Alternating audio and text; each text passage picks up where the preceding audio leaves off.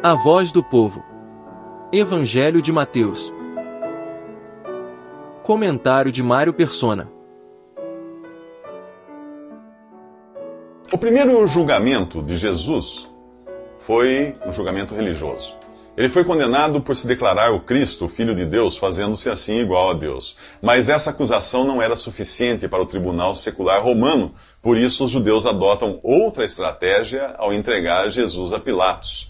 No Evangelho de Lucas, há três acusações que os judeus fazem diante dos romanos: que Jesus era um revolucionário, que incitava a população a não pagar impostos uh, a César, né? e que declarava ser o rei dos judeus. A coisa toda é surreal. Por quê? Ora, Israel era uma nação invadida e os romanos eram os inimigos. Vamos chamar Israel de França, Roma de Alemanha e César de Hitler para entendermos melhor o que está acontecendo aqui. Imagine durante a Segunda Guerra um cidadão francês sendo entregue pelos franceses aos alemães por ser um revolucionário que luta contra os invasores, incita a população a não pagar impostos a Hitler e ainda alega ser o presidente da França. Ora, aquele francês era exatamente o que os franceses precisavam e seria um absurdo entregá-lo ao inimigo. Pois é o que acontece aqui. O ódio dos judeus contra Jesus é tão grande que eles não têm qualquer escrúpulo em se, se unir ao inimigo para conseguir a morte do Filho de Deus. Você é o rei dos judeus? pergunta Pilatos. Jesus confirma. Os judeus então descarregam sobre ele uma torrente de acusações, mas só encontram o silêncio de Jesus como resposta, o que surpreende Pilatos. Como parte das festividades da Páscoa, era costume dar anistia a um condenado. E Pilatos tem, além de Jesus, outro candidato à anistia, Barrabás, um ladrão e homicida. A escolha é democrática. Se alguma vez você achou que a expressão a voz do povo é a voz de Deus tinha qualquer coisa a ver com a Bíblia, aqui está a prova em contrário. Nesta eleição democrática, o povo é unânime em escolher o bandido Barrabás. A voz do povo é a voz do povo, só isso, pois o povo é, por natureza, inimigo de Deus. Todos os seres humanos são assim. É aí que entra a maravilha da graça de Deus em salvar o pecador, não por seus méritos, mas porque Deus quer salvá-lo. Você não chega à fé, à fé em Jesus, por ser melhor ou ter tido uma grande sacada ao entender o Evangelho. Pode até, pode até parecer que no momento de sua conversão a Cristo, era você quem estava no comando, mas depois você acaba entendendo que Deus trabalhava nos bastidores para que esse encontro com o Salvador pudesse acontecer. Longe de livrar você da responsabilidade de crer em Jesus, isso glorifica a Deus e não o homem pela sua, pela sua salvação. Ou você acha que, sendo inimigo de Deus por natureza, tão mal quanto eu, quanto Pilatos ou qualquer um daqueles judeus, você daria o seu voto a Jesus? Não. Eu e você também teríamos escolhido Barrabás. E se você pensa o contrário, ainda não entendeu o que é ser um pecador necessitando desesperadamente da graça e da misericórdia de Deus para ser salvo. Nos próximos três minutos, Jesus é crucificado.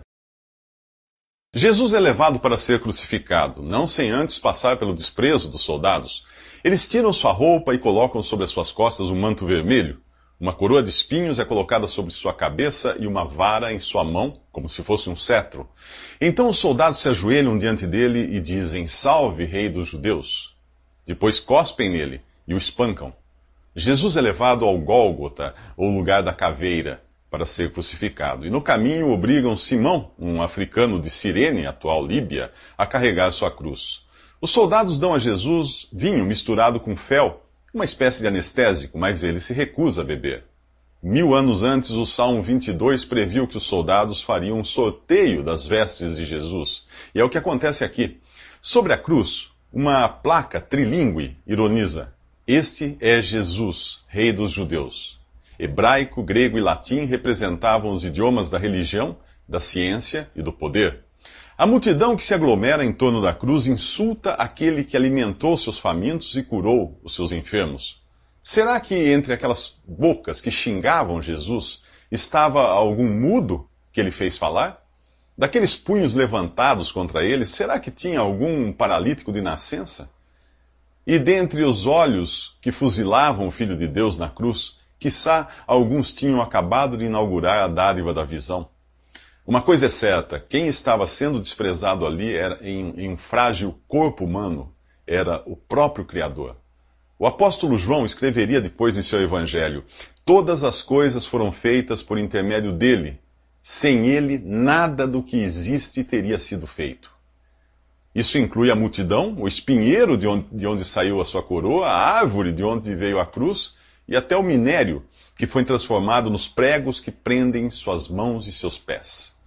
Por volta do século XII, o monge francês Bernardo de Claraval descreveu a crucificação em uma obra poética que fala dos pés, joelhos, mãos, lado, peito, coração e face de Jesus. Uma adaptação do último poema, da face, diz assim: Ó oh, quão ensanguentada, ferida está em dor. Cruel coroa fere a fronte sem vigor. Ó oh, quantos escarnecem de tua condição e zombam dessas dores, ferindo o coração. Sem luz estão teus olhos, não brilham mais assim. Por que, Senhor, se apagam? Por nós sabemos sim. Tão grandes sofrimentos nós, em pecados vis, causamos rudemente, que o sol brilhar não quis. Jesus, ó nosso amado, sofreste ali por nós. Sem cor desfaleceste, opresso em dor atroz. Palavras não expressam a nossa gratidão por tua sempiterna, fecunda redenção. Curiosamente, os ladrões crucificados ao lado de Jesus se unem em coro junto com a multidão e também xingam Jesus. Então algo acontece com um deles nos próximos três minutos. Aos pés da cruz você encontra de tudo: religiosos, soldados, políticos, juízes, ricos, pobres, todos contra o Filho de Deus. Até o mundo do crime está ali representado pelos dois ladrões crucificados com Jesus 700 anos antes, Isaías previra que o Messias seria contado com os transgressores. No início, os dois criminosos zombam de Jesus, mas quando um deles grita: Você não é o Cristo? Salve-se a si mesmo e a nós, o outro repreende, dizendo: Você não teme a Deus, nem estando sob a mesma sentença? Quem é esse ladrão que de repente muda de lado? Séculos depois, alguém inventaria uma biografia para ele. Seu nome seria Dimas, ladrão e assassino perigoso, filho de um chefe de quadrilha. Porém, e agora vem a melhor parte, Dimas, que matou seus próprios irmãos, não matava velhos, mulheres e crianças, e teria ajudado a família de Jesus durante sua fuga para o Egito. Quem disse isso? A tradição. Quando você lê os evangelhos, não está lendo o que diz a tradição, está lendo autores inspirados por Deus que relatam o que viram e ouviram de testemunhas que ainda estavam vivas quando os textos foram escritos, copiados e lidos em todo lugar. Qualquer um poderia desmentir a história uh, caso ela não passasse de lenda. Se você acredita no jornal que está na banca, não há razão para duvidar dos evangelhos. A tradição, porém, tem um caráter diferente, pois ela pode incluir lendas, fantasias. As religiões baseadas na tradição são cheias de misticismo, de crendices, de superstições. E, e elas, essas coisas servem mais para escravizar as pessoas que seguem essas religiões do que para libertar essas pessoas. O cristão não segue esse tipo de tradição, mas ele segue o relato dos fatos, como o próprio Pedro escreveu em sua segunda carta. De fato, não seguimos fábulas engenhosamente inventadas quando lhes falamos a respeito do poder e da vinda de nosso Senhor Jesus Cristo. Pelo contrário, nós fomos testemunhas oculares da Sua Majestade. A tradição que inventou uma maquiagem para aquele criminoso e o, apelidou de bom ladrão, tenta dar a ele o mérito por sua salvação. Se você chama de bom um criminoso que num assalto mata apenas o pai de família, poupando a mãe, os filhos e a avó, então vá em frente, acredite na, na tradição. Ah, foi a palavra de Jesus, a palavra de Jesus que transformou o coração daquele criminoso. Ele acabara de ouvir Jesus dizer: Pai, perdoa-lhes, porque não sabem o que fazem. Se aquele Jesus podia interceder pelos cruéis algozes, havia uma chance para ele também, para aquele ladrão. O bandido suplica então: Jesus, lembra-te de mim quando entrares no teu reino. Jesus responde: Eu lhe garanto que hoje você estará comigo no paraíso. Minutos depois, aquele homem estava no paraíso, não por ser um bom ladrão, mas por ser um pecador convicto que confiou na graça e na misericórdia de Deus. Nos próximos três minutos, Jesus não é morto pelos guardas. Depois de ser humilhado e castigado na cruz pelos homens durante três horas, a terra é envolta em espessas trevas. Chega a hora de Jesus ser feito pecado por nós, receber sobre o seu corpo os pecados de todos os salvos por ele e sofrer o juízo de um Deus santo. Se nas três primeiras horas ele ficou entre os homens e Deus, absorvendo todo o ódio endereçado ao Criador, nas três horas de trevas ele fica entre Deus e os homens absorvendo todo o juízo divino contra o pecado.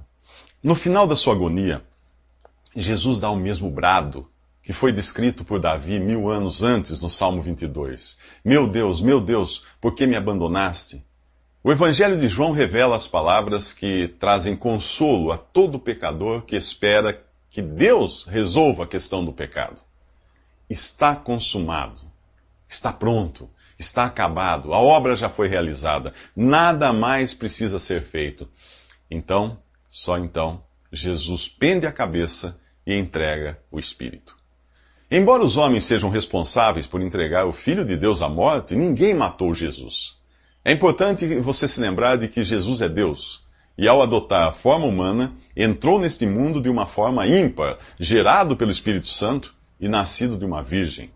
Apesar de assumir a forma humana, ele não herdou a natureza pecaminosa de Adão. Portanto, ele não tinha pecado, nunca pecou e jamais poderia pecar. Foi o pecado que trouxe a morte ao ser humano.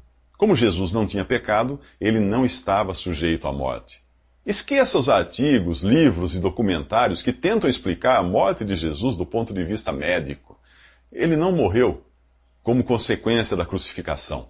Ele simplesmente deu sua vida ele decidiu morrer e morreu. Algo que nenhum de nós é capaz de fazer com as mãos e os pés atados. No capítulo 10 do Evangelho de João, ele prometeu que daria a vida por suas ovelhas e também mostrou que morrer seria um ato voluntário. Ele tinha o poder de morrer e de voltar a viver. Veja o que ele disse: Por isso é que meu Pai me ama, porque eu dou a minha vida para retomá-la. Ninguém a tira de mim mas eu a dou por minha espontânea vontade. Tenho poder para dá-la e tenho poder para retomá-la. Esta ordem recebi de meu pai.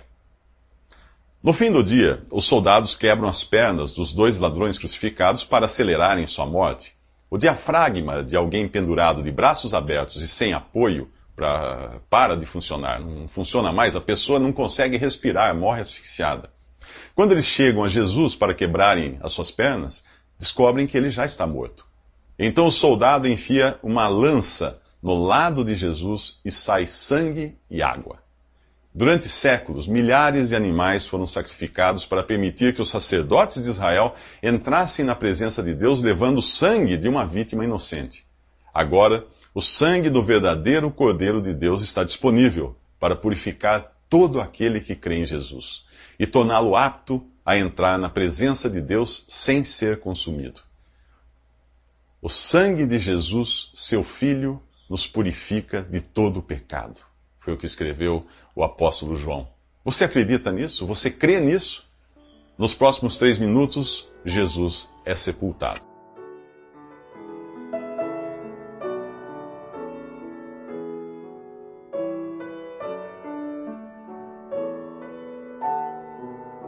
Visite respondi.com.br. Visite também 3minutos.net.